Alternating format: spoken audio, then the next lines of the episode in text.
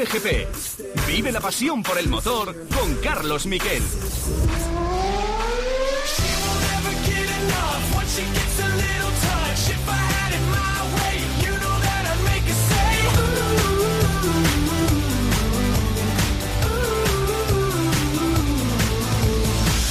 Hola, ¿qué tal? Buenas tardes, bienvenidos a Cope GP. Tenemos un programa intenso, ¿eh? con protagonistas de lujo. Vamos a hablar con Álvaro Bautista. Sin pelos en la lengua, vamos a hablar de esa norma que van a imponer el año que viene en el Mundial de Superbikes.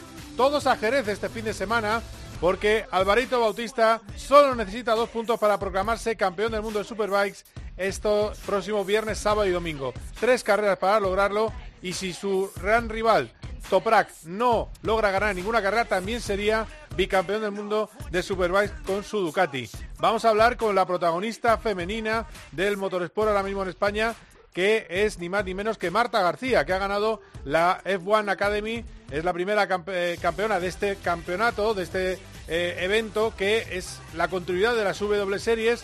Ella va a intentar correr en otro tipo de monoplazas con hombres a partir del año que viene pero está recién llegada a Estados Unidos y si tenemos suerte podremos hablar con ella y preguntarle de cómo ha sido ese fin de semana en el que una victoria ya el primer día le aseguró, desde la pole, le aseguró ganar ese campeonato. Lo ha ganado de manera absolutamente brillante Marta García, que espera tener un mejor futuro en monoplazas.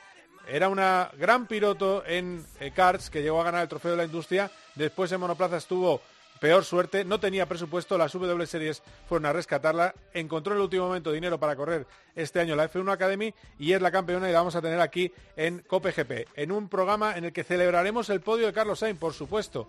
Más de lo que él puede, porque al final ha sido cauto, ha dicho contento con el tercer puesto, pero eh, estoy triste por lo que le ha pasado a mi compañero Leclerc. Eso es lo que tiene que hacer para que en Ferrari nadie se enfade ser políticamente correcto, pero os aseguro que está muy muy alegre. Se quedó a cuatro segundos del cajón en el tiempo real, que a lo mejor podía haber conseguido con una parada, eh, con, con una estrategia un poquito diferente, pero bueno, al final, podio para Carlos Sainz. Hablamos ya de los titulares de este fin de semana, plagado de noticias en Fórmula 1 y también en el Mundial de MotoGP.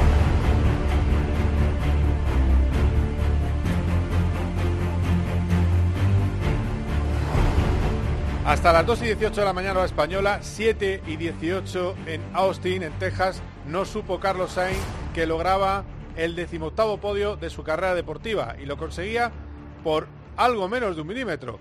¿Y qué pasó? Bueno, pues lo que sucedió es que el patín, esa plaza, esa placa central que está en los monoplazas, en el suelo de los monoplazas, tanto de Hamilton como de Leclerc, no cumplía el reglamento. Lo que a él le afectó es Hamilton, que había terminado la carrera en un brillante segundo lugar, detrás de Max Verstappen, bueno, pues Hamilton no cumplía con el reglamento. Os recuerdo esa plancha que está en el centro de los coches que delimita la, altura al suelo del monoplaza.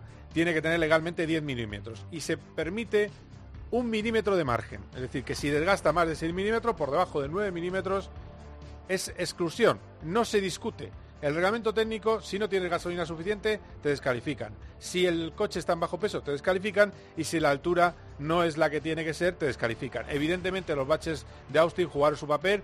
También el hecho de que no hubiera tantos libres, solo hubo una tanda de libres y luego entraron en parque cerrado después de la calificación del viernes. Todo eso ayudó. Pero hubo cuatro coches y además hubo cuatro coches eh, que se analizaron. Dos estaban legales, Verstappen y Lando Norris, y dos estaban eh, ilegales. Así que esa carrera que había terminado con Verstappen primero, segundo Hamilton, tercero Norris, en el podio oficial y, en los puntos del campeonato, segundo Norris y tercero un Carlos Sainz que decía esto de su carrera, la consideraba casi perfecta antes de saber que era tercero. Le escuchamos. Yo creo que hoy hemos eh, sacado todo provecho de la carrera. Yo creo que hemos hecho una carrera muy sólida, con muy buen ritmo y incluso nos hemos quedado a las puertas del podium, que después del ritmo que vimos ahí en la sprint lo veía muy complicado. Y sí, yo creo que hemos hecho todo, todo casi perfecto y, hemos sacado un, buen cuarto puesto. Es que había un par de vueltas que le quita un segundo a Lando, eh, que me lo llegas a decir ayer que le íbamos a quitar un segundo a Lando y era eh, casi imposible, pero hoy me he sentido cómodo y, y el lado sufrí un poco con los neumáticos al final y le cogió bastante, pero no, no ha sido suficiente.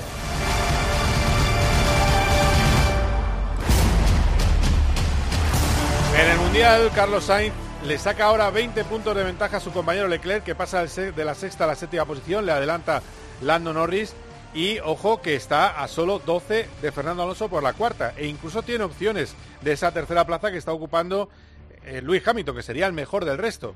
Son 30 puntos de diferencia, así que va a estar muy emocionante para los españoles el final de temporada en ver quién acaba delante eh, de los dos.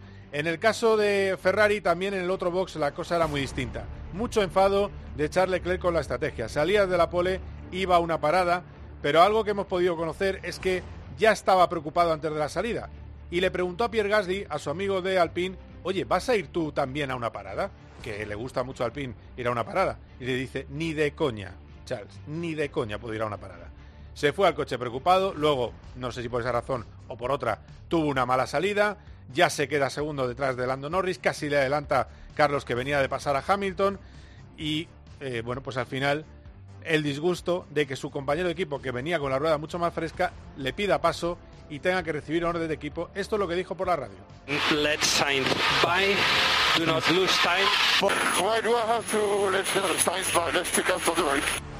No sé por qué tengo que dejar pasar a Carlos, lo hablamos después de la carrera.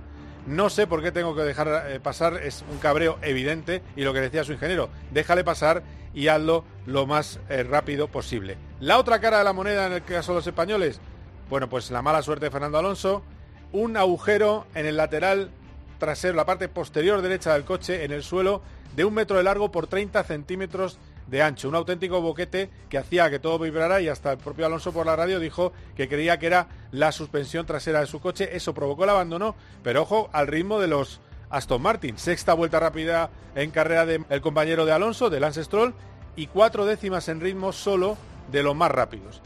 Era otro coche, ya con los reglajes bien puestos en ambos monoplazas, uno con el suelo viejo, en el caso de Alonso, y otro con las evoluciones, que son grandes, en el caso de, Aston de, su compañero Stroll, pues la cosa era muy distinta. A ver si esto es un brote verde, a ver si esto es otra cosa.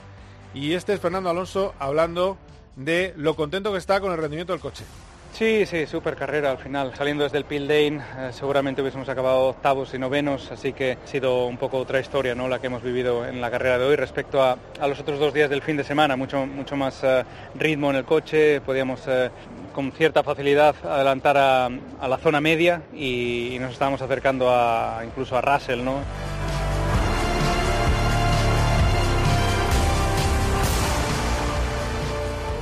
A ver qué pasa en las próximas carreras. Me da la sensación que Austin era un buen circuito para Aston Martin que desperdició con ese viernes en el que apenas salió en los libres por una avería que es inconcebible, que es un problema de montaje en los eh, frenos. También habla de por qué fue la retirada y de la decepción que supone para él el, no acabar la carrera. Pero hay una cosa que dice Fernando Alonso interesante. Han hecho el libre cero de México y es un libre muy positivo y él se queda con eso. Cree que ya tienen, saben por dónde tienen que ir con el monoplaza Fernando Alonso. Creo que ha sido una buena noticia, eh, pero bueno, la mala ha sido tener que retirarse. Todavía no sé si ha sido un problema de suspensión, un problema en el suelo. Están todavía investigándolo, pero algo se ha roto atrás y, hemos tenido que parar por seguridad. Y, duele un poco más porque cuando sales desde el pit lane y, estás para acabar octavo y tienes que retirarte, es, es duro porque creo que nos lo merecíamos. Pero bueno, las carreras son así y a ver en México. A ver, a ver qué pasa en México. Luego la polémica. La polémica es que pasó algo que a mí no se me ocurriría hacer en un circuito de carreras. Bueno, es que ni en un estadio de fútbol donde hay muchos más salvajes que en un circuito de carreras, se me ocurre ir a pitar.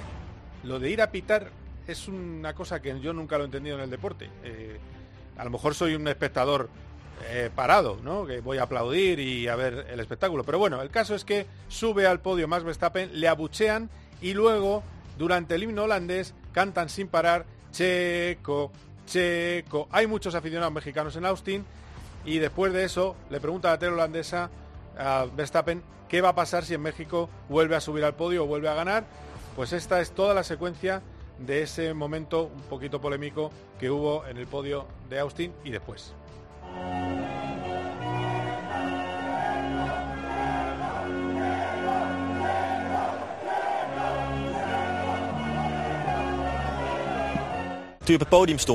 Cuando estabas en el podio, escuché muchos abucheos. ¿Te molesta?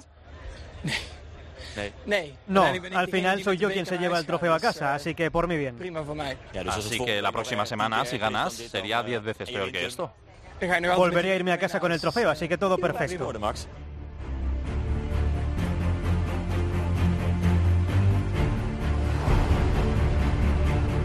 Está, está mi técnico Javi Rodríguez asombrado de las declaraciones de Max Verstappen. Eh, bueno, es que es Max Verstappen, es así, es un caníbal para todo. Eh, a ver, hemos tenido motos, evidentemente, ya lo decía antes. Jorge Martín se equivocó con la estrategia, una carrera que iba a ganar el sábado, la carrera larga se hace el sábado, se anula la carrera al sprint. Bueno, pues se equivocó con la estrategia, iba a terminar el Gran Premio en una primera posición destacadísimo y al final no pudo ser, no pudo eh, conseguir eh, esa victoria. Acabó en la quinta plaza y queda, se queda más lejos en el campeonato. Segundo, Peco Bañaya y se queda más lejos en el campeonato. Ahora está a 27 puntos en el Mundial de Bañaya. Es el hombre más rápido, pero no acaba de culminarlo en las eh, carreras. Eso es lo que le está faltando a Jorge Martín, que quería correr, pero también es consciente de que la cancelación de la carrera de sprint del domingo por el mal tiempo y por el viento era muy, muy lógica. Vamos a escucharle. Sí, yo creo que ha sido la decisión correcta. Estaba, había un viento increíble, ya hemos visto muchísimas caídas en Moto 2 y, es, bueno, al final ha sido la decisión de dirección de carrera y hay que respetarla. Y igualmente me encontraba bastante cómodo en agua y veía una buena oportunidad para, para recuperar quizá algún punto. Así que, así que nada, a pensar ya en la siguiente. Deciros que ganó Zarco, que volvió el salto eh, mortal ese que hacía hacia atrás, que nunca había ganado en MotoGP, a pesar de todos los años que llevaba en la categoría. Segundo, Peco Bañaya. Tercero, Fabio Didian Antonio, que ojo que lo mismo suena incluso para Honda, eh, Repsol. Eh, luego se lo preguntamos a Borja. Cuarto, Brad Binder. Quinto, Jorge Martín. Sexto, Bezeki, Miller, Alexis Pargaro, Alex Márquez. En la décima posición, Bastia Nini. Y luego están las otras categorías. Eh, no se tenía que haber corrido el domingo, el viento y la lluvia era algo tremendo, pero más o menos salvaron los muebles españoles. Victoria de Denis Onsu en, la última vuelta con un adelantamiento que daba miedo porque es que eh, estaba con la moto moviéndose para, para todos los lados. Sobre Sasaki en el tercer lugar, Joel Kelso y en la octava posición Jaume Masia que salva los muebles y que sigue primero en el campeonato. Masia dijo claramente que no se debía haber corrido eh, eso sí, el que ha sido más damnificado de, la situación fue Dani Holgado, que terminó muy retrasado la carrera, entre otras cosas porque estaba muy dañado por una caída eh, en la vuelta de calentamiento. El caso es que en el campeonato, cuatro puntos de ventaja entre Jaume Masia y Sasaki, y Dani Holgado está ahora a 22 puntos.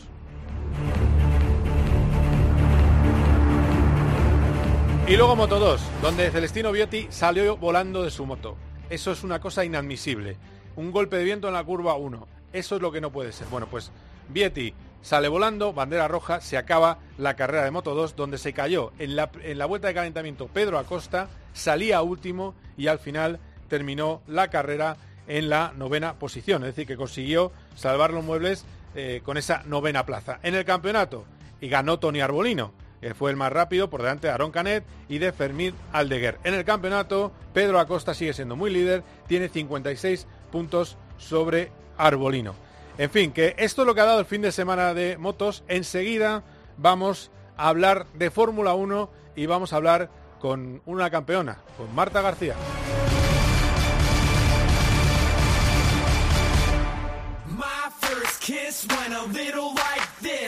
Cope GP.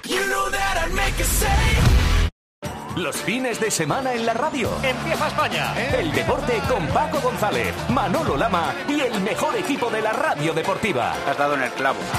Los fines de semana todo pasa en tiempo de juego. Todo pasa en Cope.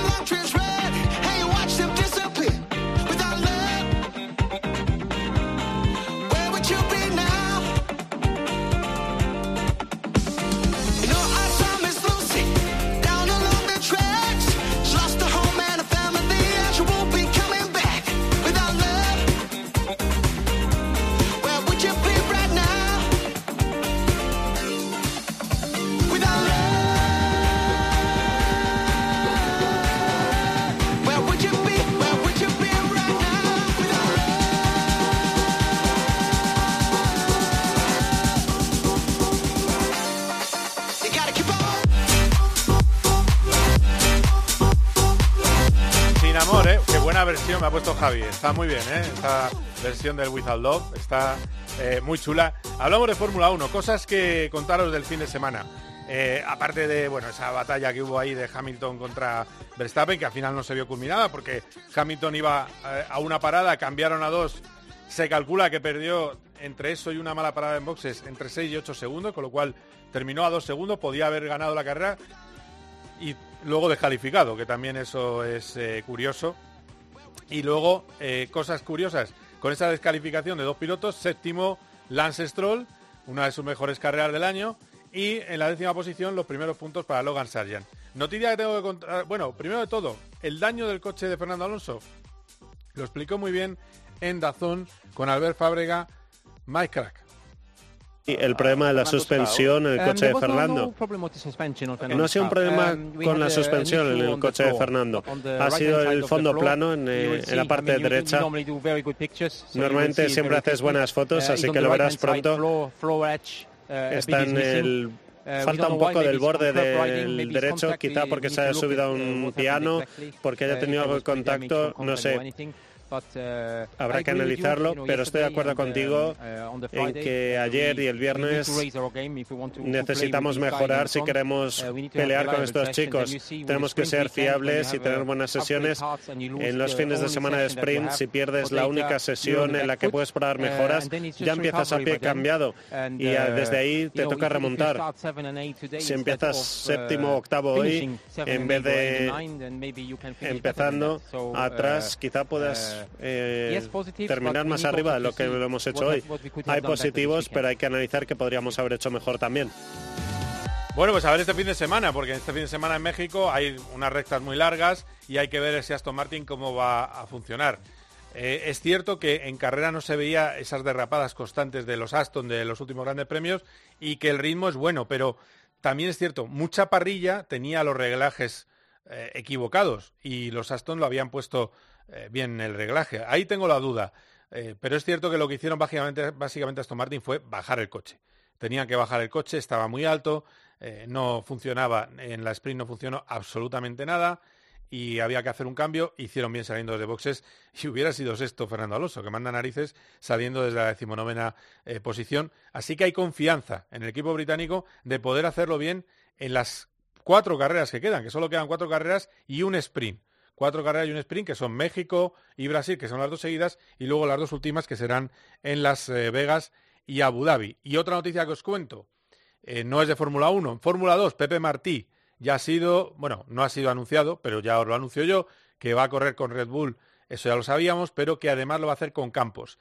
Y lo va a hacer con Campos desde la última carrera de Fórmula 2 de este año en Abu Dhabi.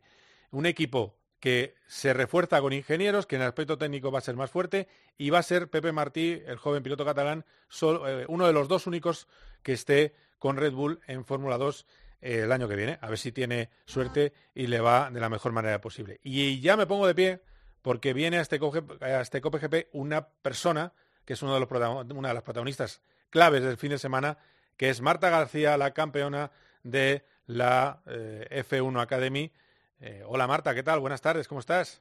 Hola, ¿qué tal? Muy bien, muchas gracias. ¿Vosotros? Bueno, pues bien, bien. De verdad, mira, te voy a poner un corte para que me digas qué sentiste en este momento. Eh, te, lo pongo que se lo vas a reconocer seguro. Vamos a escucharlo. No me digas ah, Es la conversación con Luis Hamilton. Ah. Te lo mereces, te lo mereces, te dijo. Además, yo creo que tú le dijiste, oye, es que estoy llorando porque no te quitabas el casco ni para atrás. Eh, y, bueno, sé, cuéntame, ¿qué sensaciones tienes y, cómo te encuentras recién llegada, como estás, además de Estados Unidos?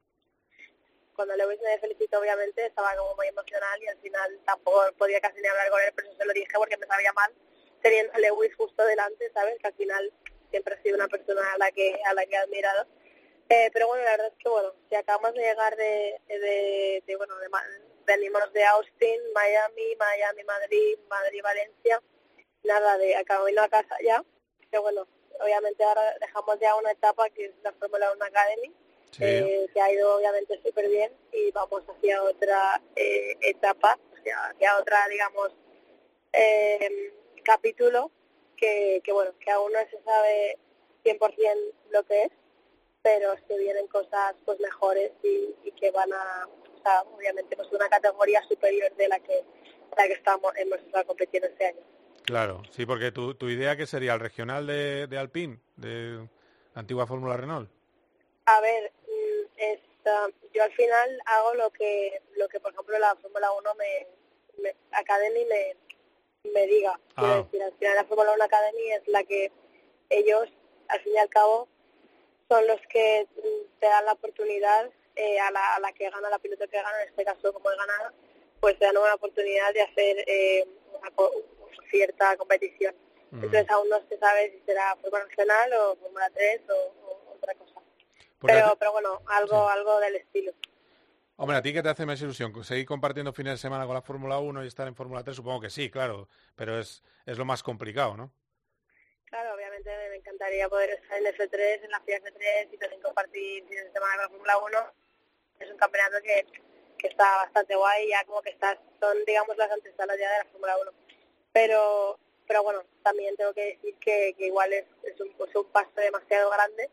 Eh, igual otro, algo que también estaría bien, pues al final es un, un que es un fórmula regional, eh, que es como entre medias entre Fórmula Fórmula 4 y Fórmula Fórmula 3 FIA. Pero bueno, no sé aún exactamente qué pasará. Supongo que en los próximos días se, se, sabrá algo. Pero, pero el, el, perdona que sea tan directo, pero realmente eh, F1 Academy te va a proporcionar los medios para ir a esos campeonatos o, también vas a tener que poner algo de tu parte con, patrocinios? Según lo que lo que yo sé, al final, este, al haber ganado, te, dan la oportunidad de seguir yendo hacia adelante por su parte. O sea, no sé exactamente cómo, pero pero bueno, ellos son los que van a ayudar para que yo compita el año que viene en una categoría. No voy a tener yo que traer todo el dinero, ni mucho menos. Jo, pues qué bien, porque como ya hemos hablado bastantes veces, eh, recuerdo que me decías, oye, gracias a las W Series estoy compitiendo porque no tenía más presupuesto para correr. Me acuerdo que me decías en tiempos, ¿no? Y, ahora es otro año más disfrutando de tu sueño y de lo que te gusta hacer. Sí, sí, obviamente. Al final este año ha sido... Eh, hemos tenido que también había presupuesto para esta temporada porque tenías que pagar eh, cierta cantidad de dinero. Pero bueno, lo hemos podido cubrir y, y, nada, este año que viene, al final el esfuerzo y sacrificio y todo el trabajo que hemos hecho durante esta temporada, pues nos va a hacer también que el año que viene pues seguramente podamos correr sin, sin, sin costes eh, en un campeonato que no es no es W Series, quiere decir que es un campeonato ya con chicos y es un, es un campeonato de, de monoplazas que también vale vale dinero. No, no, es una maravilla. yo la verdad es que tengo muchas ganas de verte eh, otra vez compitiendo con chicos, que es lo que siempre has hecho, estás muy acostumbrada eh, a poner los codos ahí desde tu monoplaza y de hacerte respetar.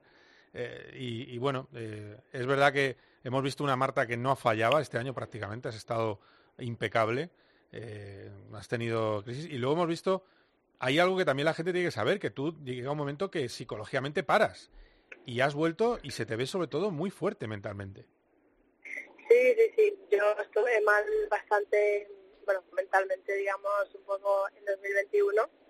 Eh, de hecho, a día de hoy no es que esté bien tampoco. Obviamente eh, tengo días malos y, al final yo creo que saber gestionarlo, eh, poder gestionarlo al final es lo que lo que vale. Eh, y creo que con el con el tiempo, no, con la experiencia después de lo que pasó también cuando, de hecho, la última carrera que hice en Austin hace dos años no la corrí, que tiene tiene la gracia tiene su gracia. Es verdad, eh, es verdad. Por problemas de, ansiedad. Es verdad, y el hecho de, claro, el hecho de haberla corrido ahora, de haber ganado y haber ganado el campeonato en Austin, pues obviamente eh, dice mucho. Entonces al final yo creo que se trata de, gestionar el tema mental, aunque no estés bien gestionarlo. Y en aquel momento pues tampoco lo gestionaba igual de la misma manera que lo gestiono ahora. Claro, porque eh, la gente, yo creo que por desconocimiento dirá, bueno, si es que Marta, que se la ve haciendo sus sueños, eh, deportista, que tiene una vida estupenda, ¿cómo le puede dar ansiedad? Pero es que eso no se controla, ¿no, Marta? Eso, eso sale de dentro. Mucha gente igual no tiene ansiedad, luego trae mucha gente que tiene ansiedad, pero en diferentes, eh, o sea, que más, más grande o, más menor. Pero bueno, en mi caso yo tampoco tenga ansiedad de correr, ¿no? Corro, me encanta lo que hago, tal, tal, tal, tal, pero y quizás no es eso realmente lo que me crea ansiedad, lo que me crea al final la ansiedad son cosas más, porque yo con mi carácter soy muy nerviosa y tal, y al final pues son cosas más personales.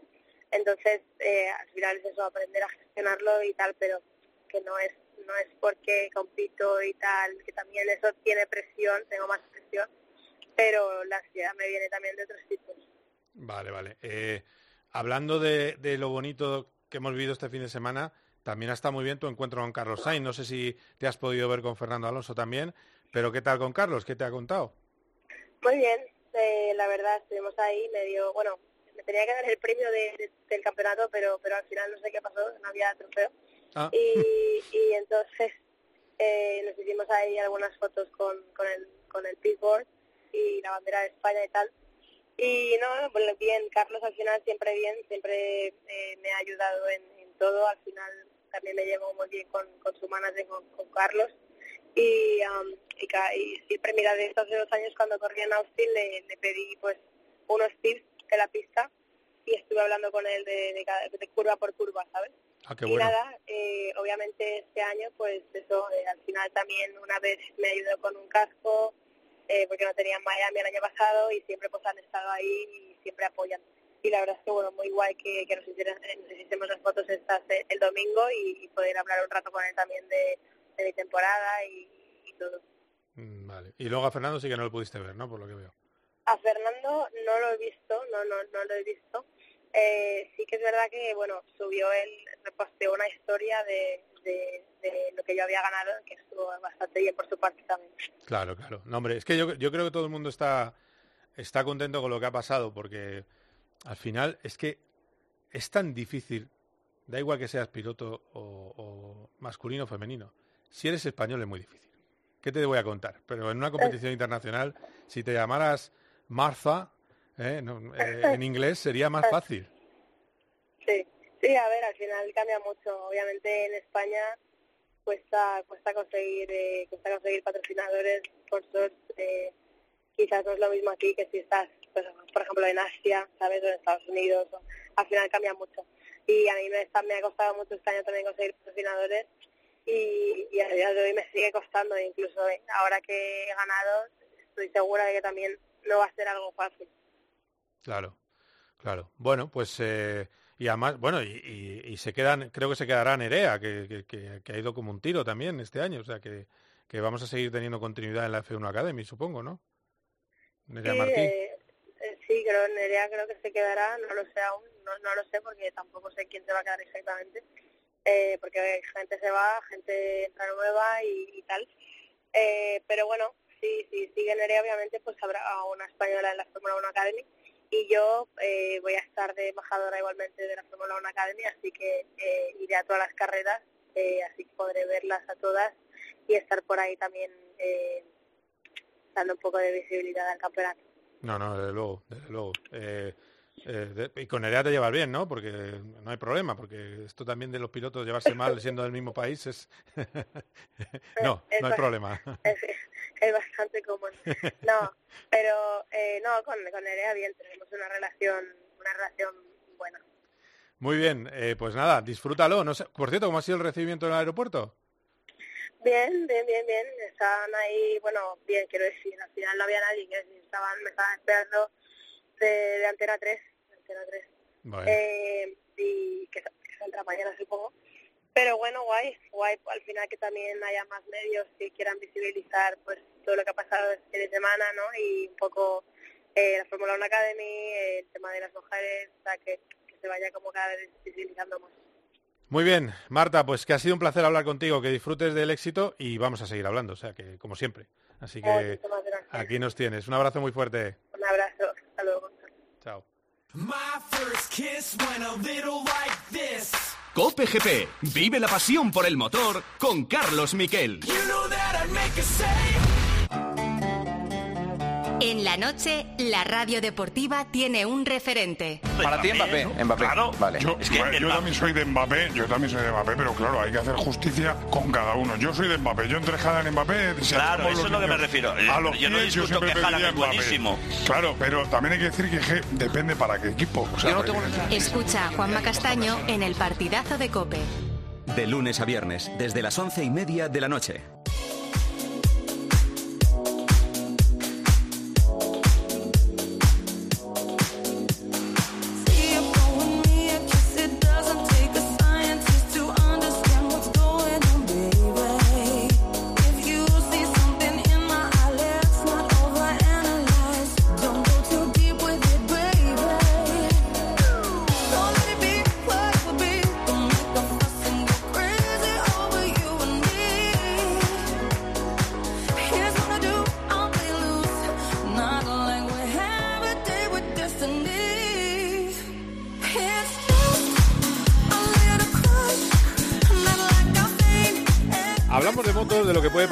Semana, de lo que ha pasado este fin de semana con el hombre que más sabe de moto de este país, Borja González. Hola Borja, ¿qué tal? ¿Cómo estás? ¿Qué tal, Carlos? Buenas tardes. ¿Dónde te pillo? Que eres el hombre viajero por excelencia, le estás cruzando el mundo. Además, en un momento que está el mundo muy tranquilo para, para volar en avión. Eh, estás en Bangkok, ¿no? Ahora mismo en el aeropuerto de Bangkok estoy esperando para coger un vuelo en barco en, nada, en media hora a Buriram. A Buriram. ¿Y a Buriram al, al aeropuerto hay mucho? ¿Dos horas o así? ¿O cuánto? Un par de horas creo que sí. No, creo que no llega a las dos horas. De aquí a, a Buriram he aterrizado hace un rato de Melbourne y sí, creo que más o menos llegaré al hotel el, pasada la medianoche de, de aquí. Vale, vale. ¿En total viaje, duración de viaje? Ni idea, no lo he mirado. Sé que el de Melbourne aquí eran nueve horas y pico. Eh, cuenta con el par de horas de espera en el aeropuerto, más el par de horas de vuelo, más el par de horas previas, pues el día entero. bueno, es, son así de simpáticos los, los viajes de enviado especial. Exacto. Sí, sí, sí. Además, no, tienen, ninguna gracia. Además, todo, todo en business, todo el mundo lo sabe. En fin. Bueno, eh, bueno, hablando de lo que ha pasado este fin de semana, evidentemente hay que hablar de los errores de Jorge Martín o del error de, de monta de neumáticos y hay que hablar del mal tiempo. Eh, antes de ir con, con MotoGP, tengo que decirte que a mí se me puso, no sé el nombre del piloto, no me quedé con él, pero se me puso el cuerpo muy mal al ver salir un piloto volando de la moto en Moto 2. Es una cosa de locos. Eh... Sí, a ver, te digo una cosa, ¿eh? hay, hay un malestar entre equipos y pilotos de Moto 2 y Moto 3, sobre todo los de Moto 2 porque creo que ellos consideraban que no deberían haber corrido. Moto 3 ya fue peligroso, pero Moto 2, de hecho, pararon la carrera pasada, creo que fueron nueve vueltas, se completaron y, llovía más antes de empezar la carrera que cuando lo pararon. Es decir, las condiciones eran incluso más complicadas al empezar y yo creo que fue un poco, se le dieron la manta a la cabeza y dijeron, venga, vamos a tirar para adelante con esto, pero yo creo que no había condiciones para, para disputar la carrera de, de Moto 2. Y bueno, pues por eso se vieron dos carreras con tantas caídas, por suerte sin nada muy grave para ningún piloto eh, y sobre todo, bueno, sin nada muy grave tampoco para el, para el campeonato. Pensado también en los intereses españoles, tanto en la parte de, Acosta como en la parte de Masia, un poco más en la de, en la de Dani Holgado, que como, que como Acosta se cayó en la vuelta de formación de parrilla, que no es nada normal ver ese tipo de caídas. No, desde luego. Eh, la que provoca es la caída, la, que se le ve salir volando a un piloto, es la caída que provoca la bandera roja de Moto2. Es la última la, caída. De, la de Vietti, ¿no? Vietti, es la de Vietti, efectivamente. Sí, aparte es que la de Vietti, la de Vietti justo fue por el viento. O sea, fue en la curva 1 me parece y el viento es el que le va sacando fuera hasta que hasta que le tira. Eh, esa fue la que le, la, digamos, la que ya dijeron, bueno, hasta aquí hemos llegado. Y Vietti cuando se levantó, que aparte regresaba después de, una, de de recuperarse una lesión en, la, en, el, en el coxis que, justamente había llegado, había regresado en Australia tras perderse las carreras. Eh, Vietti se fue corriendo muy enfadado a dirección de carrera porque él consideraba que, era peligrosísimo y que se había caído por culpa de las condiciones de, la carrera. Es que es increíble. Yo, yo no entiendo. No entiendo las cosas. Yo ya te digo, veía repetida la imagen y a mí me, produjo... Porque claro, tiene suerte de que había un prado enorme ahí y cae sobre la hierba, desliza pero podía haberse dado contra el guardarraíz y haberse quedado ahí. Es decir, es una locura, eh, no sé, a veces eh, en ese compromiso entre el público que iba el domingo y, esto quizás a veces se, se, tiene que tener un poco más en cuenta la seguridad, pero bueno, igual, igual que el hecho de que Daniel Holgado, mareado, eh, saliera a correr, eso tampoco tiene ningún sentido. Sí, eso fue, bueno, fue, que, creo que el, que el peor estaba era Moreira, que fuese el que luego reconoció que, que estaba mareado, le hicieron una prueba ahí sobre la marcha y, luego se cuando se retiró seguía mareado y le tuvieron que llevar a hacer un TAC. Eh, bueno, ya te digo que fue un poco un poco caos todo lo que pasó el domingo, que yo creo que se intentó salvar la parte de Moto 2, Moto 3, después de haber salvado MotoGP, bien salvado, ¿eh? porque la decisión de, pasar la carrera al sábado mm. y el sprint al domingo se demostró como muy buena y, bueno, pues eh, em, eso salvó, digamos, el programa de MotoGP, pero se quiso salvar también la parte de Moto3, Moto2, que había mucho menos público el domingo que el sábado, y yo creo que por lo menos en la parte de Moto 2 fue muy justa y creo que la parte de Moto 3 también habría que habérselo pensado porque eh, ya las condiciones estaban empezando a ver que no eran, no eran muy buenas. Claro, claro. Eh, bueno, pues y luego está lo deportivo y lo de Jorge Martín, que sigue siendo el más rápido, pero cada vez está más lejos de, de Bañaya, un Bañaya que tiene, eh, tiene un aplomo y un oficio que yo creo que le falta a Jorge, que es lo único que le falta a Jorge, ¿no? Lo que está sabiendo estar Peco para sacar buenos resultados. Bueno, yo creo que aquí luego también hay una parte de juega también factores, o sea, también yo creo que se han juntado, se han juntado las cosas. Te iba a decir un poco factor casualidad. Hemos visto fallos de Peco liderando carreras y cayéndose por cometer un error de exceso de confianza, que fue lo que le pasó a Jorge en la carrera de Indonesia. Y lo que ocurrió el domingo, el de este sábado, eh, bueno, mm, es un error conjunto de equipo piloto, una decisión eh, yo creo que el, el error, o sea, podía, se puede apostar por un neumático blando y que no te salga, se puede hacer, pero no se debe hacer si, si, si, estás peleando por el liderato del mundial y el día del mundial no apuesta también por eso. Hay que ir a, y sobre todo cuando sabes que tienes ritmo también con el neumático medio. Y, eso fue un error conjunto piloto y equipo.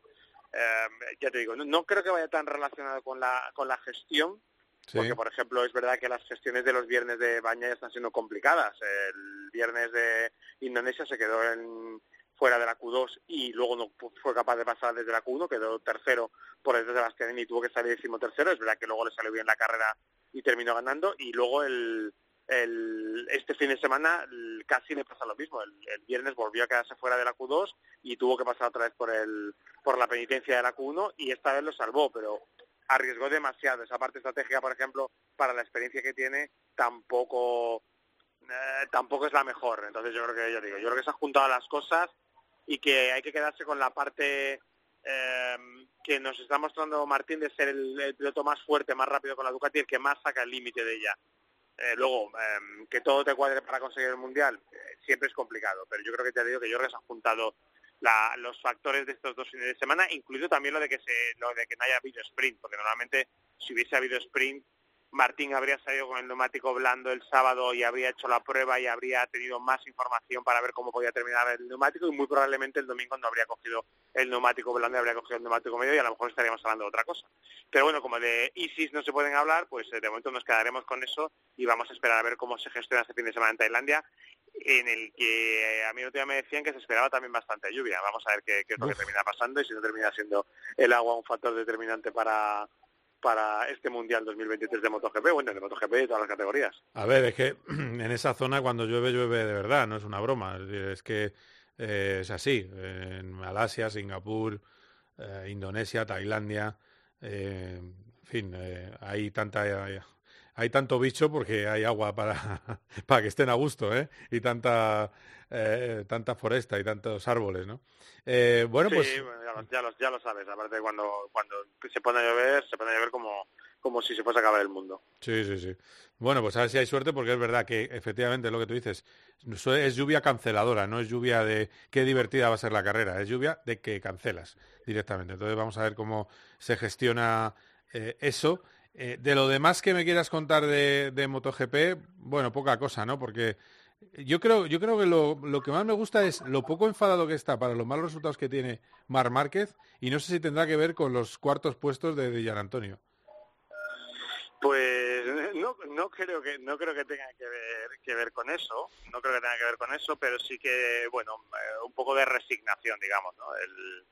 El asumir que, bueno pues esta es la realidad que tiene que vivir y, es la realidad no solo suya. Por ejemplo este fin de semana también ha sido bastante dramática la realidad que ha tenido que vivir eh, lo, diré Fabio Quartararo con la con la Yamaha y su compañero equipo también Morbidelli. Eh, bueno está es lo que están sumidos eh, las fábricas japonesas. Yo creo que los pilotos terminan asumiéndolo no con deportividad sino con resignación eh, también te digo que ahora ya dentro de poco, no sé, no sé si era esta semana la que viene, ya vamos a saber cuáles son las concesiones que, la Federación Internacional, que el organizador, que en realidad Dorna, va a hacer a las fábricas japonesas y, para ver si con eso consiguen mejorar su competitividad, que es verdad que eso ya no le va a afectar a Mar Márquez, pero bueno, afectará al que venga detrás suyo en Honda y, y afectará a Cuartararo, que es verdad que también no es español, pero es un piloto top del mundial que está ahora mismo también sufriendo como marca.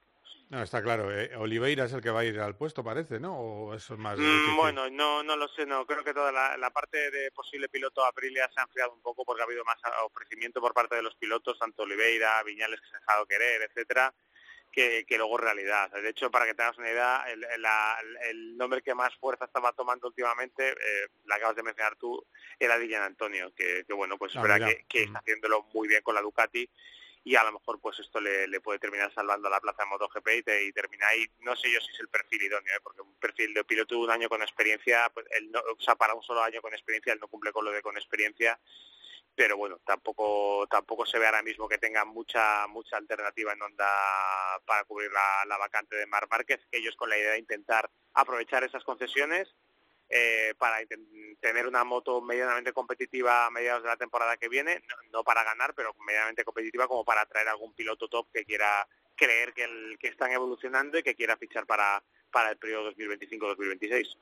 Bueno, pues a ver, a ver qué pasa este fin de semana. ¿Horarios, Borja? A las 9 va a ser la carrera de MotoGP en horario español, 7 y cuarto la carrera de Moto 2 y creo que a las 6 de la mañana la carrera de, de Moto 3 o 5 de la mañana, 5 de la mañana me parece, no, 7 y cuarto, 6, o sea, sería 6 de la mañana, 7 eh, y cuarto y 9 de la mañana. Bueno, de otra manera lo miro ahora mismo para que... Sí, esto ya sabes que te lo he hecho un poco al tuntún. Pero no, no, o sea... es, que creo, es que, te digo, es que creo que además el, este domingo que viene o el de la madrugada del sábado al domingo se cambia la hora en España. Creo que a las 3 de la mañana pasan a ser las 2, por lo cual si ya normalmente no me entero, encima complícamelo con eso. Sí, no, no, efectivamente, te lo estoy complicando. Pero bueno, tú, tú yo he apostado por... A ver tu apuesta, vamos a verla. 7 cuarto y 9 pues mira, has acertado. y Jorge Martín, venga. Y Jorge Martín, campeón del mundo de MotoGP. Eh. bueno, 6 de la mañana, 7 y cuarto y 9. Ese es el, pues timing que hay para, efectivamente, has acertado, para las carreras que como siempre se podrán vivir en Dazón. Así que nada, te dejo que acabes tu pequeño viaje y vamos hablando durante el fin de semana. Gracias, Borja. Un abrazo, Carlos. Un abrazo. Quedaos ahí que enseguida tenemos un prota de lujo, Álvaro Bautista. Yesterday my life was filled with rain.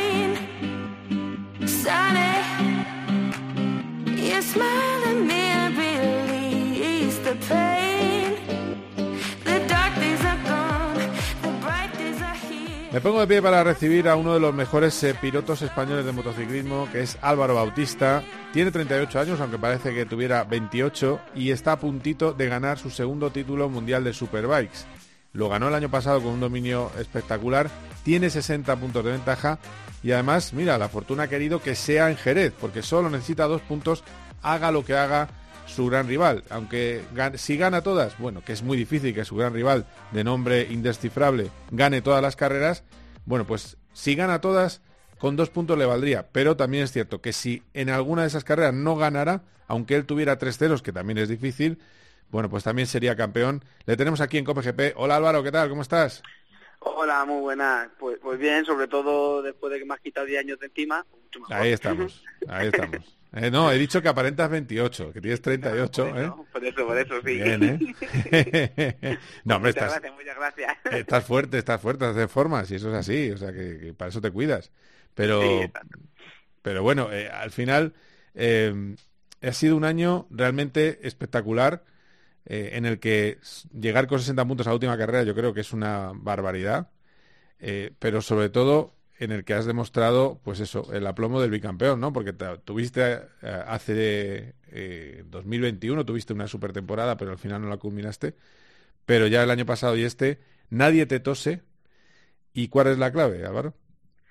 Bueno, a ver, nadie me tose. Al final, yo creo que hemos hecho un gran año pero al final llegamos a la, última carrera todavía jugando el campeonato. Está claro que las opciones son eh, son pocas, de, de, o sea, son pocas que, que podemos más bien perderlo nosotros más que, que ganar nosotros. Pero al final, bueno, yo creo que em, la clave ha sido el siempre intentar conseguir el máximo en cada momento, ¿no? Porque, por ejemplo, Toprak, que es el, es el piloto que está luchando conmigo por el campeonato. Somos los dos únicos que podemos ganar ahora mismo. Tienes razón, hay que llamarle Toprak, porque el, el apellido es un drama para los locutores. Razgaliogu. Sí, yo, lo llamo siempre Toprak porque es, es, difícil. Allí a lo mejor en Turquía es un apellido fácil de decir, pero pero aquí en España nos cuesta un poco, ¿no? Entonces siempre lo llamo Toprak. Y es eso, ¿no? Que, que, ha sido ha sido muy regular y, y siempre ha estado puntuando, siempre que yo he ganado él siempre ha sido segundo, o sea que ha habido muy poquitos puntos de diferencia. Luego yo he cometido algunos algunos errores donde él los ha aprovechado y ha ganado mucho terreno. Entonces, al final, un año bueno, pero pero bueno, eh, muy difícil porque no hemos podido, o sea, no, no podemos relajarnos ni un momento, ¿no? Hemos siempre tenido que ir al límite porque si no, pues eh, al final los puntos no, no son tantos y en este campeonato con tres carreras cada fin de semana, pues puedes ganar mucho, pero también puedes perder mucho cada, cada ronda, ¿no? Entonces, al final yo estoy contento con la temporada, hemos conseguido muchas victorias y, bueno, lo que tú dices, jugarse el campeonato aquí en, en, Jerez, pues siempre es muy bonito, ¿no? Aparte de que es un circuito histórico y, hacerlo en, el circuito de Jerez Ángel Nieto encima, que, que bueno, pues es verdad. unido, estoy muy unido a, a la familia Nieto desde, desde bien pequeñito, que hemos corrido, corrido siempre con Pablo, con Gelete juntos pues hacerlo ahí sería muy muy bonito, ¿no? Con, mi gente, mi familia, mis amigos, ¿no? Estaría una manera increíble de, poder acabar el año si podemos conseguir el título allí, ¿no? Di que sí, hay que, hay que decir si podemos conseguir, por si acaso hay una no, yo, siempre digo que, que hasta que no está hecho, no está hecho. O sea, aquí no, no, el motociclismo, lo, lo chulo, lo bonito, o lo malo es que hasta que no te den la bandera cuadro eh, puede pasar todo. Entonces, bueno, hasta el final hay que mantenerse concentrado, hay que mantenerse ahí eh, siempre en alerta y no relajarse, ni confiarse, ni creerse que, está hecho, ni mucho menos, ¿no? Aquí hay que ir el día a día e intentar cada momento sacar lo mejor y luego, pues, ya veremos si somos capaces o no.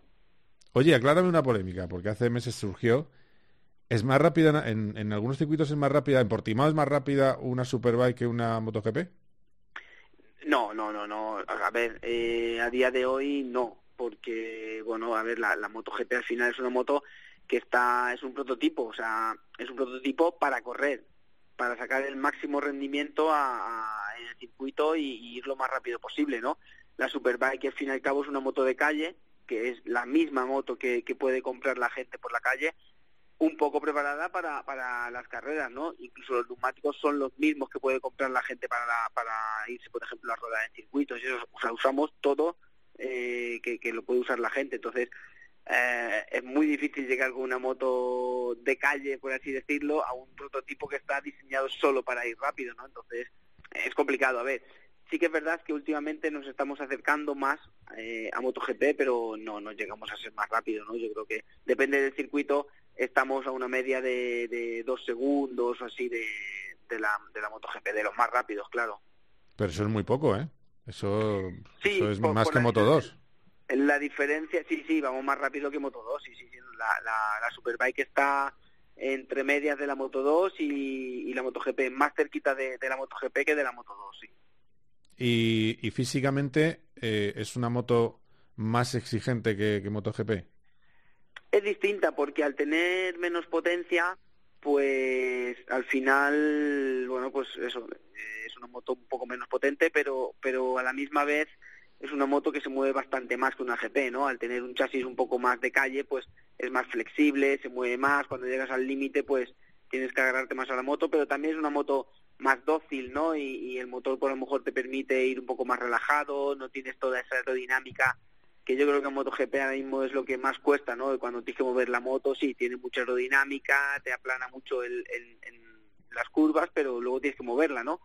Entonces, bueno, digamos que en parte es más física, pero en parte menos. Entonces yo creo que al final, entre unas cosas y otras, no hay una gran diferencia, ¿no? Bueno, bueno, o sea que, que eh, eh, bueno, porque tú lo vas a probar este año eh, con una wheelcar. Sí. Era, es en Cheste, ¿no? La wheelcar que tienes. No, en Malasia. Anterior. Malasia. Sí, Eh, aprovecharemos que ya se habrá acabado nuestra temporada y ellos, y MotoGP tenía todavía tres pruebas, porque el fin de semana que viene ellos corren en Tailandia, nosotros estaremos en Jerez, y la siguiente prueba, que será a los 15 días en, en, Malasia, ahí correremos nosotros de, invitados. Y bueno, allí a, disfrutar y a pasarlo bien, a recordar viejos momentos de cuando corría yo en, en GP. Bueno, pero tú has, tú has estado haciendo, eh, has estado probándola este año. Eh, ¿Realmente cambia tanto con lo la aerodinámica? Porque, por ejemplo, Dani Pedrosa, que es, eh, que es un piloto también veterano, dice, por ejemplo, en que en carrera te succiona en frenada. Es decir, la aerodinámica hace que te metas en aire sucio, que llamamos en la Fórmula 1, que hace muchos años que se trabaja con aerodinámica, y que pierdas la moto enfrenada. Es decir, que son eh, da más agarre, evidentemente, el aero y impide los, las levantadas, ayuda a muchas cosas, pero eh, es más delicado, ¿no? Sí, bueno, eh, como dices, yo en los test pues he rodado solo, entonces esa experiencia o ese feeling no le tengo todavía, ¿no? Lo, lo mm. intentaré ahora en, en cuando cuando corra en Malasia, pues sobre todo en los entrenamientos intentar eh, coger ruedas de, de otros pilotos para para ver esa sensación o para por lo menos saber gestionarla, ¿no? Porque a ver si me, yo qué sé, voy siempre solo, me pilla en una carrera y no lo gestiono y me como el de delante, ¿sabes? Entonces, para por lo menos para para ver un poco el feeling ese, pero sí es lo que suelen decir los los pilotos de GP, ¿no? Que, que con esta aerodinámica, pues eh, cuando vas detrás de un piloto es muy difícil porque te succiona y, y, ya no puedes pilotar como, como cuando vas solo, ¿no? Entonces, bueno, serán cosas que tendré que ir descubriendo y adaptándome a, a esta nueva MotoGP, ¿no? Tú vas a llevar una, una Ducati del 23. Sí. Eh, perdón, del 22, ¿no? No, no, del 23. No, del 23. Eh, sí, sí, llevo, llevo la misma la misma moto que, que el equipo oficial. Exacto, el wildcard de equipo oficial. Sí. Eh, se va a notar mucho con la del 22. Eh, ¿Hay algo que te preocupe aparte de este tema de adaptarte a, a, la, a la competición? Eh, ¿Te preocupa que eh, tú lo quieres es rodar, rodar, rodar y rodar y, hasta donde llegues, no? Sí, yo allí a divertirme, a ver si puedo coger buen feeling con la moto y, bueno, pues eso, a, la verdad es que elegí yo Malasia porque es una pista que me gusta mucho y, voy con esa intención, ¿no? De, de darla, de hacer un fin de semana lo mejor que pueda y bueno, ninguna expectativa, ¿no? Eh, con respecto a la moto, no creo que haya, por lo que veo en las carreras, eh, la Ducati 2022 o la Ducati 2023 van más rápido, están luchando siempre ahí arriba, entonces no creo que haya mucha diferencia, pero bueno, yo creo que es más la, la inexperiencia con, de, con, esta nueva MotoGP, ¿no? Porque apenas he hecho dos o tres test con, con esta moto, entonces bueno, pues es muy distinta a la Superbike y, y, seguramente no será nada fácil llegar a Sepan y, y, ya el viernes tienes que estar más o menos a buen nivel, porque luego ya el sábado tienes la clasificación y, y la primera, la, la, sprint, ¿no? Entonces, al final yo creo que va a ser un poco cuestión de, de, de, cuánto tiempo necesito para tener el feeling con la moto, ¿no? Más, más que otra cosa. Claro, te van a faltar los kilómetros que sí que lleva Dani Pedrosa cuando, cuando llega a un gran premio, que ha hecho unas actuaciones maravillosas, pero claro, te va a faltar Exacto. eso. Es que Exacto. Dani tiene el pro de que tiene muchos kilómetros encima de la moto, el contra de que no tiene a lo mejor el ritmo de carrera, ¿no? Yo tendré el ritmo de carrera, pero me faltarán la experiencia y los kilómetros en la moto, ¿no? Claro. Sí, lo que está claro es que tú vas a saber moverte en el barro ese de las primeras vueltas, yo estoy convencido, ¿no? O sea, porque vosotros vais ahí a la chapa, o sea, que es que no, no hay en, al carenado, no hay problema por ese lado. Eh, bueno, tú cómo sigues el Mundial de MotoGP, de todas maneras, a mí me hace mucha ilusión tu, a ti también, pero lógicamente mucho más que a mí. Pero sí. me hace ilusión porque tú te vas por falta de medios de MotoGP, no te vas por falta de clase, ni de talento. Bueno, me tocó en un momento ahí un poco difícil donde la primera parte de la temporada tuvimos algunos problemas de con la moto no éramos capaces de encontrar de encontrarme bien cómodo con ella pero antes de mitad de año ya empezamos a ser competitivos y, bueno digamos que cuando empecé a, a luchar por por estar en el top 5 casi en todas las, las últimas carreras ya no había sitio, estaban ya todo firmado porque ahora como está la moda, bueno, la moda, que, se firma todo sí, antes, como Dillan Antonio, sí. Entonces al final eh, no, no te dejan demostrar, ¿no? O, o, y bueno, ya cuando no, no que demostrara, sino que, que podía que, que podía estar ahí, pues no había nada y bueno, al final pues tuve que eh, coger esta opción de Superbike porque me apetecía correr, o sea, quería seguir corriendo. No, no la cogí ni mucho menos por decir, venga, va, voy allí, ya me retiro. No, no, para nada, ¿no? Bueno, y de hecho se está viendo, ¿no? Que, que voy sí. cada vez, cada año intentando mejorar y cada año intentándose, intentando ganar lo máximo posible, ¿no? Entonces, bueno, pues sí, me fui un poco de allí, de, de un poco con una espinita, porque creo que podía haber demostrado mucho más de, de lo que de lo que hice, pero bueno, ya está, era la situación que había y hay que aceptarla y tirar para adelante. Sí, yo creo que te tenías que haber llamado eh, Alvarini Bautistini o algo así, ¿no? Italiano sí, te hubiera ido mejor. Hubiera ayudado porque éramos demasiados españoles y, y, y eh, hubiera ayudado, pero bueno, ya está. Eh, a lo mejor, mira, gracias a eso, pues he podido no relanzar mi carrera, pero pero sí a lo mejor demostrar que con una moto buena y un equipo bueno, pues puedo puedo ganar cosas. No, no, está claro. No, es una maravilla lo que has hecho porque porque hay más motos aparte del mundial de, de MotoGP, es, evidente. Y, además es un poco una es un poco como lo que hizo Fernando Alonso en los coches, ¿no? Que decir, bueno, pues vamos a probar otras cosas, ¿no? Y, tú ya te has quedado ahí dominando el campeonato, o sea que es una maravilla. ¿Y cómo ves que es también un poco eh, tomar un cierto riesgo eh, lo que ha hecho Mar Márquez? De, oye, estoy ahí en un mega sueldo, en Honda, equipazo, me voy a una gran moto, pero un equipito pequeño y a ganar poco dinero, pero a ver si reencuentro las sensaciones. Bueno, yo creo que a Marc ahora mismo lo que menos le preocupa es el dinero. Porque creo que ha, ganado, ha ganado ya bastante, ¿no? Entonces él está buscando el, volver a disfrutar, el volver a sentirse rápido en una moto y el tener esa confianza, ¿no? De cuando aprieta, pues no estar salvando caída o bueno, ya, ya desafortunadamente no, no las puede ni salvar, ¿no? Eh, entonces, bueno, yo creo que Marc eh, ha sido una decisión difícil porque lleva muchos años en Honda, le han tratado muy bien y, seguramente no es una decisión fácil lo que ha hecho, ¿no? Pero al final él ha sido, entre comillas, egoísta, ha mirado por él y ha dicho, mira, yo necesito una moto eh, que en la que, con la que disfrute y que una moto en un equipo satélite, pero bueno, se ha visto que la Ducati satélite va, va gana y va rápido, entonces él se cree capaz con esa moto de, poder volver a disfrutar y, bueno, ha sido una apuesta que más que arriesgada, no, no creo que sea una no creo que sea arriesgado. Creo que hubiera sido más arriesgado quedarse en Honda y haber dicho, venga, a ver qué podemos hacer el año que viene, a ver qué, qué, qué hacen los japoneses, ¿no? Porque aquí ha ido a una cosa un poco, entre comillas, segura, ¿no? Una moto que funciona bien, un equipo que yo he estado en el Gresini, es un equipo muy bueno, porque aunque sea un equipo satélite, pero bueno, no tiene nada que envidiar a los oficiales.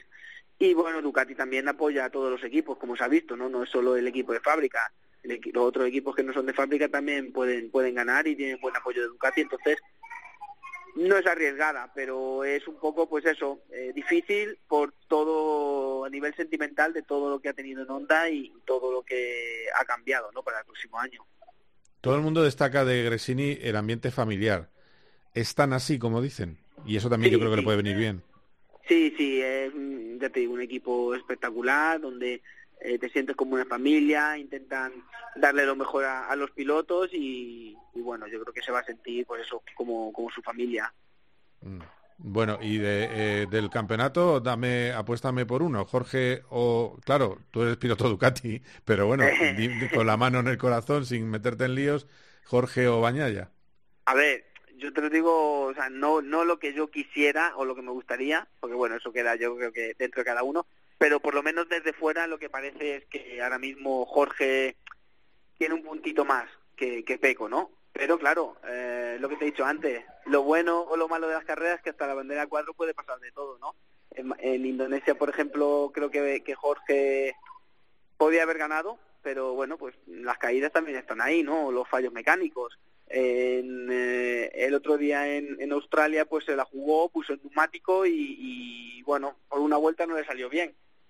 Pero igual, yo creo que ahora mismo Jorge está un poquito por encima, pero eh, hay que rematar. Entonces, bueno, yo creo que va a estar chulo el final de temporada. No, no, no sé por quién decantarme, ¿no? Porque también Peco, no hay que olvidarse que ha sido campeón del mundo, que tiene esa, esa experiencia, esa tranquilidad, ¿no? Que ha hecho seguramente en los momentos difíciles es lo que le está ayudando a, a ser fuerte y a mantenerse y a, digamos, eh, aguantar esa presión que, que, Jorge le está metiendo ahora mismo.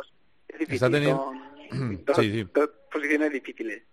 Está teniendo, yo creo que está teniendo sobre todo aplomo eh, y, saber estar, porque es verdad que prestaciones no tanto, pero pero está sacando petróleo, ¿no? Por eso que, que Mm, cada uno depende de sí mismo, entonces es, es complicado, lo que te he dicho. Uno tiene la, la velocidad, pero otro tiene la experiencia y la tranquilidad. Entonces, vamos a ver en estas últimas carreras qué es lo que más lo que más fuerza tiene para ganar el título, ¿no? Mm, bueno, eh, te tengo que preguntar por la ley antibautista. Eh, de la... Bueno, eso, es lo que, lo, que, lo que se han inventado la gente y los periodistas y la han llamado, sí. bueno, peso, peso eh, bueno, cambia la regla del peso ante quejas de tus rivales Eh, bueno, ¿y qué tienes que opinar a eso? Yo sé que te lo has tomado bastante cachondeo en, redes. No, eh, bueno, a ver, eh, no, no, a ver, cachondeo un poco haciendo la gracia, pero pero ni mucho menos cachondeo, ¿no? Porque al final es, es una norma que, que, no me parece no me parece justa, o sea, en el sentido de que con estas motos de que pesan la Superbike, en este caso pesa 168 kilos como mínimo, eh, con 250 caballos de potencia, estas motos, o sea, el, el peso del piloto no es que sea ligero te va a ir mejor, ¿no? Seguramente tienes tus pros y tienes tus contras y, y se lo puedes preguntar a todos los pilotos ligeros, más o menos como yo, en este caso, por ejemplo, pues me viene en mente Pedrosa, eh, que te van a decir que, que, son motos difíciles. De hecho, cuando corría en el MotoGP eh, tenía más desventajas que ventajas. O sea, siempre se ha dicho que, que Dani si hubiera sido más eh, más pesado, más grande, tal, podía haber a lo mejor tenido más opciones de ganar títulos, ¿no? Y ahora de repente no, ahora de repente yo gano títulos porque soy ligero y pequeño, ¿no? O sea, es todo lo contrario. Entonces yo creo que, que no es una norma, o sea, lo del peso creo que, que es va en contra, ¿no? Aparte, tú, eh, si a mí me tienen que lastrar la moto, luego yo eh, voy a tener más problemas a nivel de, de, estabilidad, a nivel de pararla, a nivel de, de frenos, eh, a nivel de, en caso de caída, una moto con 10 kilos más va a necesitar más metros para pararse, por lo tanto en muchos circuitos que ya está al límite eh, hay que hacer escapatorias nuevas, ¿no? Entonces, al final yo creo que, que no tiene sentido hacer eso, ¿no? O sea, yo soy sincero, o sea, yo no gano por el peso, ni pierdo por el peso, o sea, hombre, claro. yo tengo mis pros y mis contras, y tengo contras que intento, que intento eh, Mm, que no sean tan contra, ¿no? ¿Sabe? Trabajar en ello, con la técnica, con el pilotaje, pero bueno, eh, eso los pilotos que son más, más pesados no lo ven, o la falta de estabilidad que tengo, cómo se me mueve la moto, cómo me cuesta en algunas situaciones calentar los neumáticos, eh, eso ellos no, no parece que no son problemas para mí. Entonces, si tú me estás eh, reduciendo mis posibles ventajas y me estás aumentando todavía más mis desventajas, eh, eh, está haciendo una norma en contra de mí, en contra de los pilotos ligeros, en este caso en contra de mí.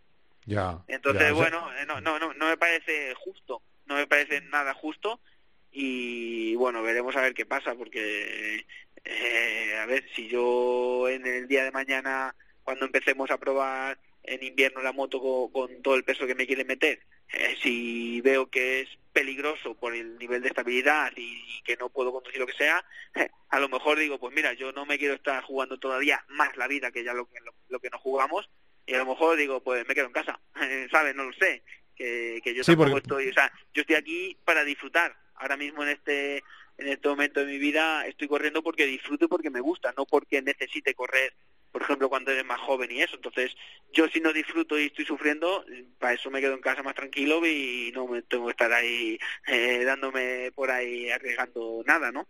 Y el campeonato perdería una de sus estrellas. Es que es una cafrada importante. Y, eh, desde todos los puntos de vista, eh, ¿se sabe ya en cuánto va a estar ese peso mínimo motopiloto?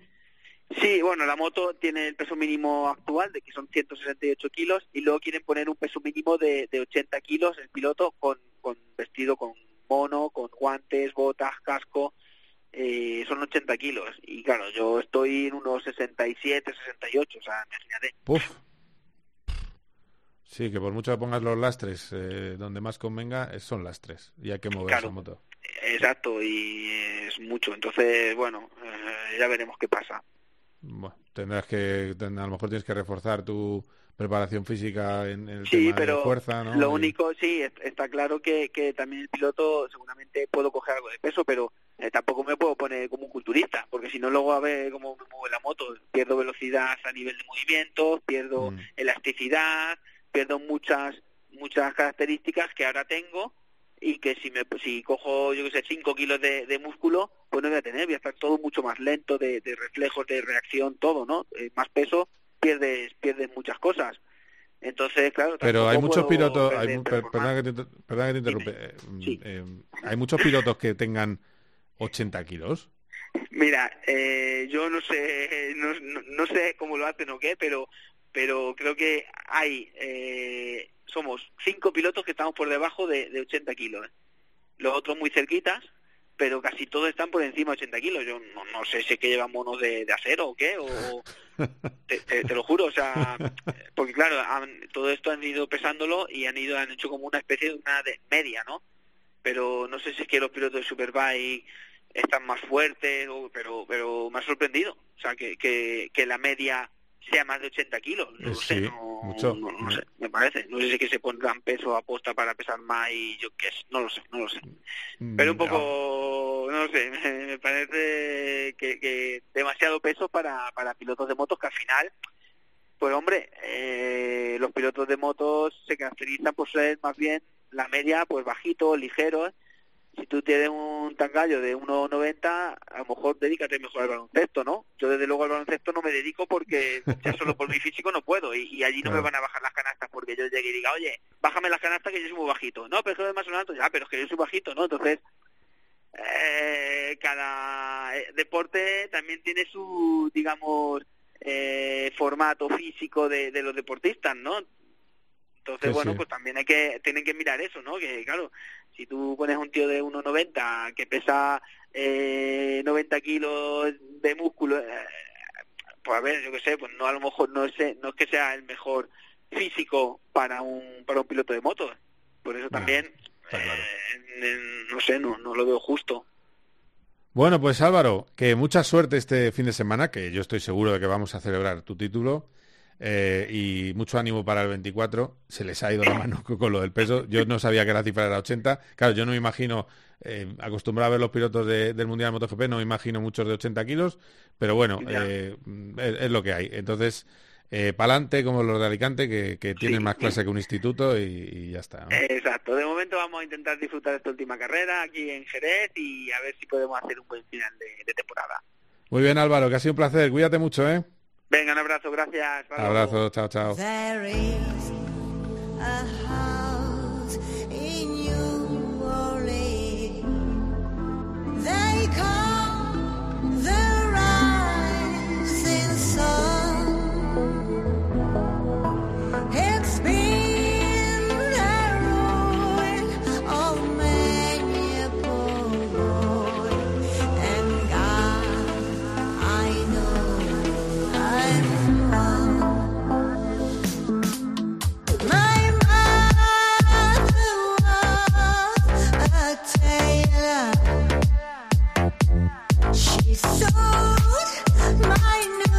Bueno, pues vamos terminando este COPE GP.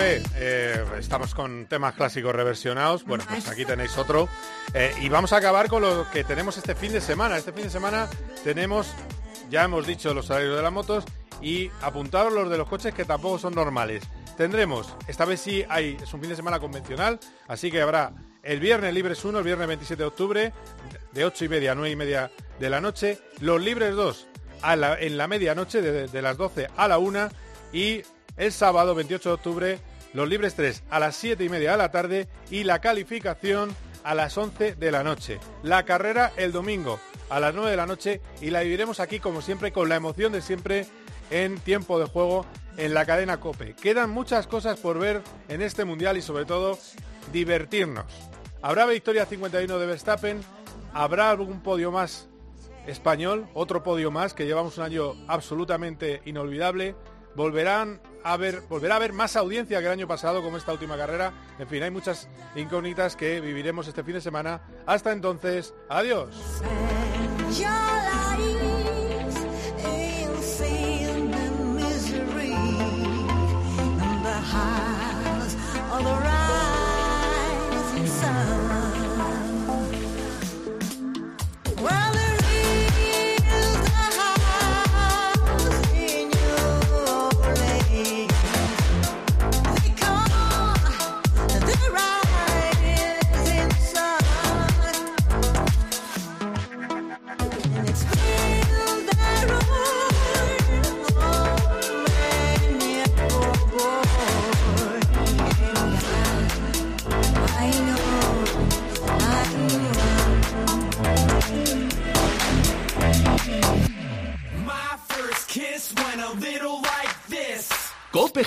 Vive la pasión por el motor con Carlos Miquel. You know